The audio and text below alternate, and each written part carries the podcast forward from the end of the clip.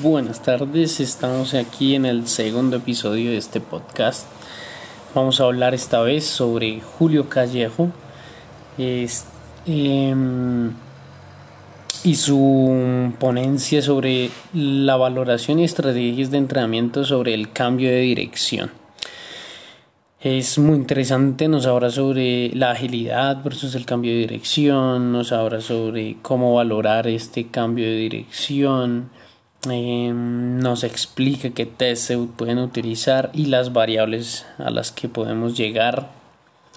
También nos explica sobre em, qué beneficios trae y cómo podemos mejorar este cambio eh, de dirección y nos pues llevando todo este contexto hacia la diferencia y hacia, encontrar que este cambio de dirección es una nueva habilidad y una nueva destreza necesaria para los deportistas.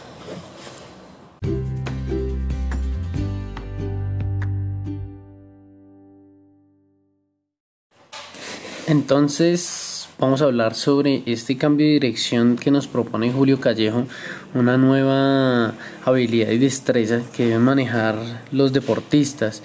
Él nos habla y inicia comentándonos sobre la agilidad versus el cambio de dirección, ya que él define agilidad como algo rápido y eh, donde el jugador tiene que generar un cambio en la velocidad, en la dirección, en respuesta a un estímulo externo, que puede ser otro jugador, puede ser un balón, y eh, nos define cambio de dirección, lo vamos a,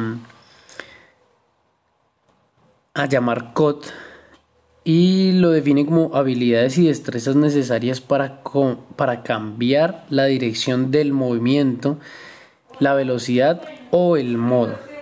Entonces vamos a ir más adelante para explicar cómo puede ser diferente la agilidad al cambio de dirección y por qué es una nueva habilidad.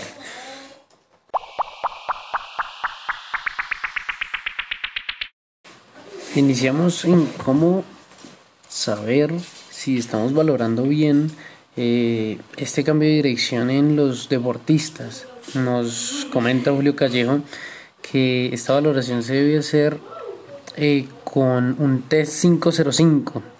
Este test lo que mide es la velocidad que puede llevar a tener el atleta, aunque él nos muestra con estudios que el 69% es sprint, pero el 31% de este test es COT. Entonces nos explica el por qué eh, se genera esto según este test. Y Luego nos muestra una nueva variable que él propone para poder eh, entender mejor y darle una buena, mm, un buen test para la velocidad del, del deportista según el COD.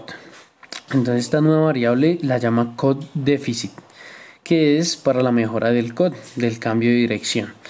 Eh, nos propone un tipo de fórmulas en donde nos habla de el code déficit del 505 ¿sí? esto pues teniendo en cuenta que ahora ya es una nueva variable entonces lo llama así al nuevo test code déficit 505 entonces este será igual al tiempo del test 505 menos el tiempo del sprint en 10 metros y en velocidad también nos da code déficit 505 y que es igual a la velocidad sprint de 10 metros menos la velocidad del test 505.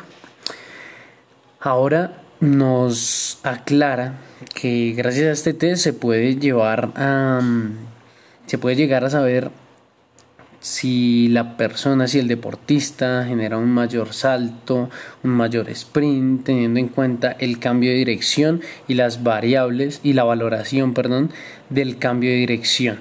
Ahora bien, nos va a proponer unas estrategias y unos componentes que nos van a, nos van a ayudar a entender mejor este code y cómo podemos mejorarlo o saber si es óptimo en nuestro deportista.